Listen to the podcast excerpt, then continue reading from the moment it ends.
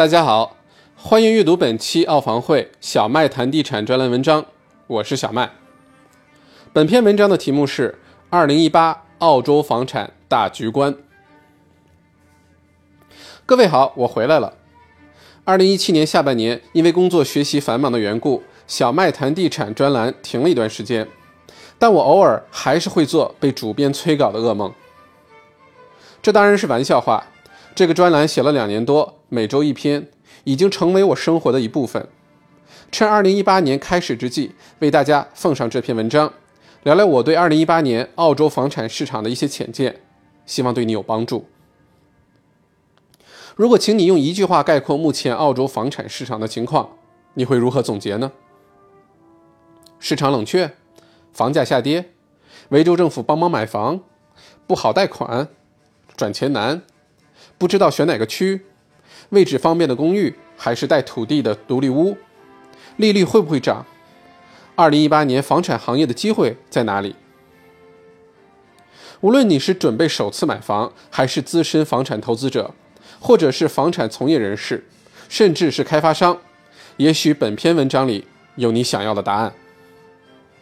先说结论：悉尼和墨尔本的房产市场，二零一八年不会比二零一七年好。但却是入市难得的好时机。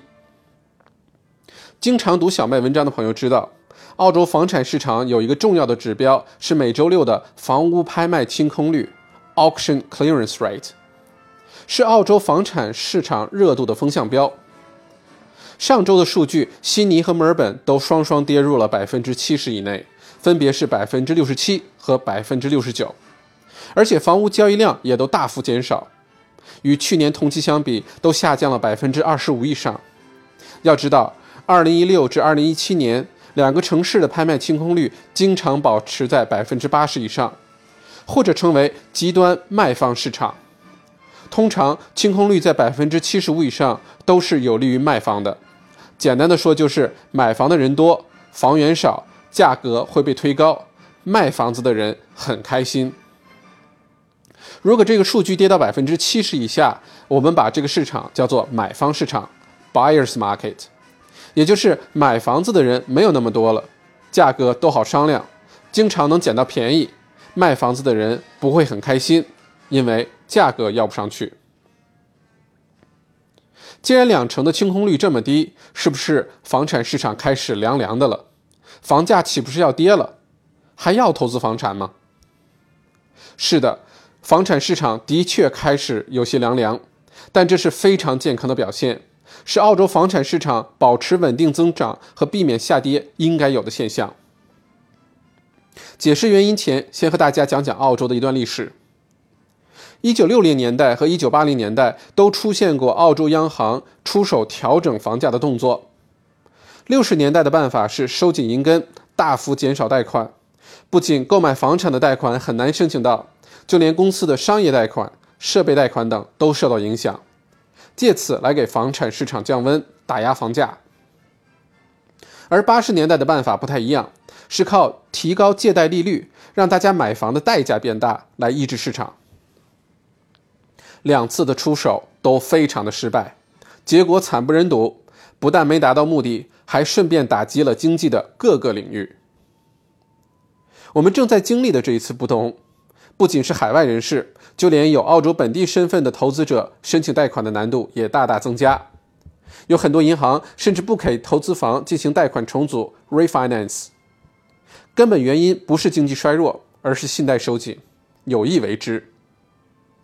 而与之前不同的是，这次的信贷收紧是非常精确地瞄准了房产投资这一块，商业贷款。汽车贷款、设备贷款，甚至是首次购买自住房产的贷款都没有受到任何影响，只是用于房产投资的这一细分市场被收紧了。这次的动作是澳洲储备银行 RBA 通过澳洲监管银行的机构 APRA 做出的，可以说是非常的聪明。一方面有效地抑制了房产市场过热产生泡沫，一方面没有影响到宏观经济增长和首次置业人群的入市需求。甚至维州政府还推出新政，出百分之二十五的钱帮首次购房的人早入进入市场。至于效果如何，另当别论，态度还是很端正的。所以悉尼、墨尔本拍卖清空率走低是期待之中的，也只有如此，才能让澳洲的房产市场不会像香港等其他城市一样，像房价像过山车，波峰波谷交替着来，而是一个减速但稳定持久的上升，这样才是更健康的发展，减少泡沫和投机的产生。所以大家大可不必担心，澳洲房产市场好得很。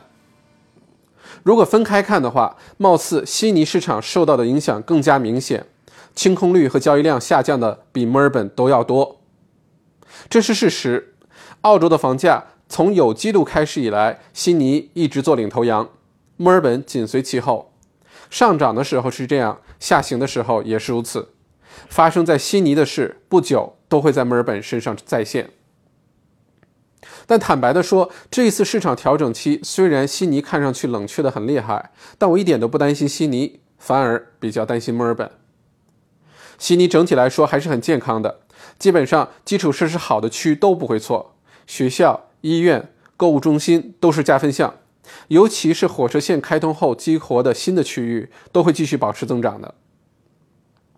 墨尔本不同的是，部分区域的纯投资类房源会面临巨大挑战，比如 CBD 小户型的公寓，基本都是卖给海外投资者的，本地人大部分并不喜欢住在里面。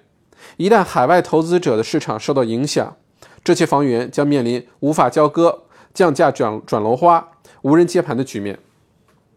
墨尔本 CBD 两房公寓的平均面积都在七十平方米左右，甚至还有六十五平方米的，并不适合家庭居住。所以本地人不感兴趣，而悉尼的两房公寓户型都比较合理，在七十五、八十平方米以上，本地市场可以消化掉，所以不会有太多隐患。在给出具体建议前，说一下我对二零一八年基准利率的看法。澳储行 RBA 维持在百分之一点五已经很久了，已经一年半了，但短期内并没有调整的动力。澳币现在的汇率其实还处于偏高的状态，对美元处于一澳币对八十美分的水平，目标是接近七十五美七十五美分以内。如果美国升息，对澳洲来说是有利的，澳储行会保持利率不变，甚至开始上调，下降的可能性几乎没有了。对于我们而言，简单的翻译一下就是：想要贷款买房，要把利率上升带来的额外现金流压力考虑进去。以上是我对2018年澳洲房产市场大局的看法。接下来，针对每个特定人群给出一些我的建议，供参考。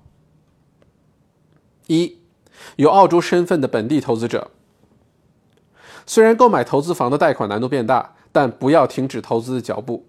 今年是捡便宜的好时候，和银行经理或者贷款经纪了解清楚自己的借贷水平，市场上好的机会会越来越多。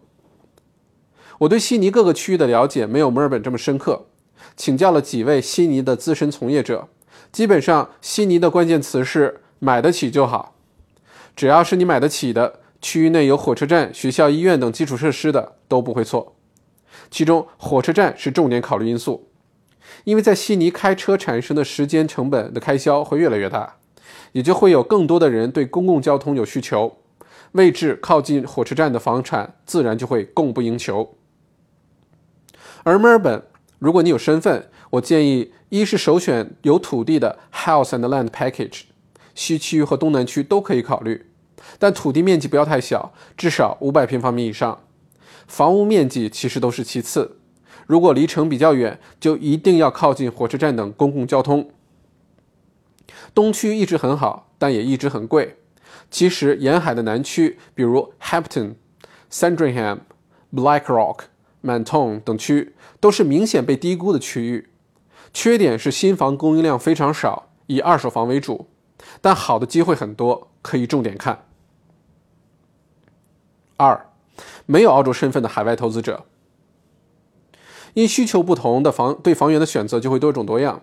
如果是为了孩子上学，位置方便、安全的公寓，的确还是首选。但建议墨尔本的话，不要买 CBD 小户型的一房或者两房的公寓，尤其是没有车位的。可以考虑 CBD 周边十公里以内的住宅区，比如 Calton、Richmond、South Yarra、Hawthorn、Port Melbourne 等，都会有不错的选择。如果选择楼内设施齐全的，一定要把物业费充分考虑进去。海外投资者面临最大的陷阱是被中介忽悠买纯投资类的房源，虽然价格低，但因为楼里不适合本地自住人群，房价几乎没有任何上升的可能。这也是为什么有的两房公寓六十万澳币，有的要八十万澳币，但因为后者的用料、户型、面积更加适合本地人自住，几年后会有明显的升值，而前者因为只适合投资，同类房源太多。造成完全不升值又很难出手的窘境。三，首次置业人群，今年是绝佳时候，这样的好机会其实并不多，所以要争取尽快进入市场，充分借助政策优惠、市场热度低等优势，加上墨尔本新设计要求下的公寓房源逐步上市，户型更加合理。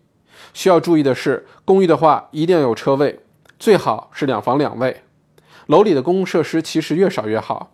这样你在物业费上的花销减少，现金流不会因为在潜在的利率上升受影响，并购买并为购买第二套房产做准备。如果是买 house and land package，土地面积优先，房屋面积其次。同样的预算，尽量买土地大的，而不要被那种土地面积非常小、房子设计很好的而迷惑，因为最后增值的是土地，不是房子。如果选的是新开发的区域，秘诀是。尽早进入这个区域，哪怕刚开始看上去很荒凉。通常最早的这批人会受益，中间进入市场的是陪练，后面进入市场的是买单的。四、地产中介。二零一八年肯定没有二零一六年那么风光，但下一次好时候来之前能否抓住机会，其实看现在。借用汉高祖刘邦的九字方针：高筑墙，广积粮，缓称王。五、地产行业的创业与创新。区块链在地产行业的创新即将到来，机会可以说大到难以想象。不信你等着看。六、开发商。现在在澳洲做地产开发的华人，尤其是新移民越来越多。其实这个行业的风险系数是很高的，一直在百分之二十五左右。如果是新手，风险系数则翻倍上升。所以，选择合作的人非常重要。不少聪明的开发商通常会研究政府的补助政策和目标人群的需求来选择区域和做设计，而不是自己凭感觉拍脑门做决定。比如说，维州政府不是要为四百个首次置业人群出百分之二十五的钱帮助买房吗？如果你建的房子的售价、区域等都符合这个人群的要求，自然不愁卖。澳洲地澳洲地产开发是双刃剑。赔钱的人其实不少，但也的确可以是门非常赚钱的生意。一转眼，二零一八年已经过去近六分之一。在今年开始后的四十五天里，我一共去了十个国家的三十个城市，主要是中国、日本和欧洲的几个国家。回到澳洲后，最大的感受是悉尼和墨尔本都充满了活力，有效人口持续增加，自然环境绝佳，没有天灾。经济稳定增长，房价不涨才怪。二零一八年不会是澳洲房产大涨的一年，但这一年如果你错过了大涨的时候，请用力拍自己的大腿。复言，文章配的这张照片是我二月初在意大利佛罗伦萨的街头拍的，在这座充满艺术气息的城市，连道路进行的标志都被画上了爱心。就好像此时此刻的澳洲房产市场，澳洲储备银行充满爱心的刹车减速，是为了之后更好、更健康的持续增长。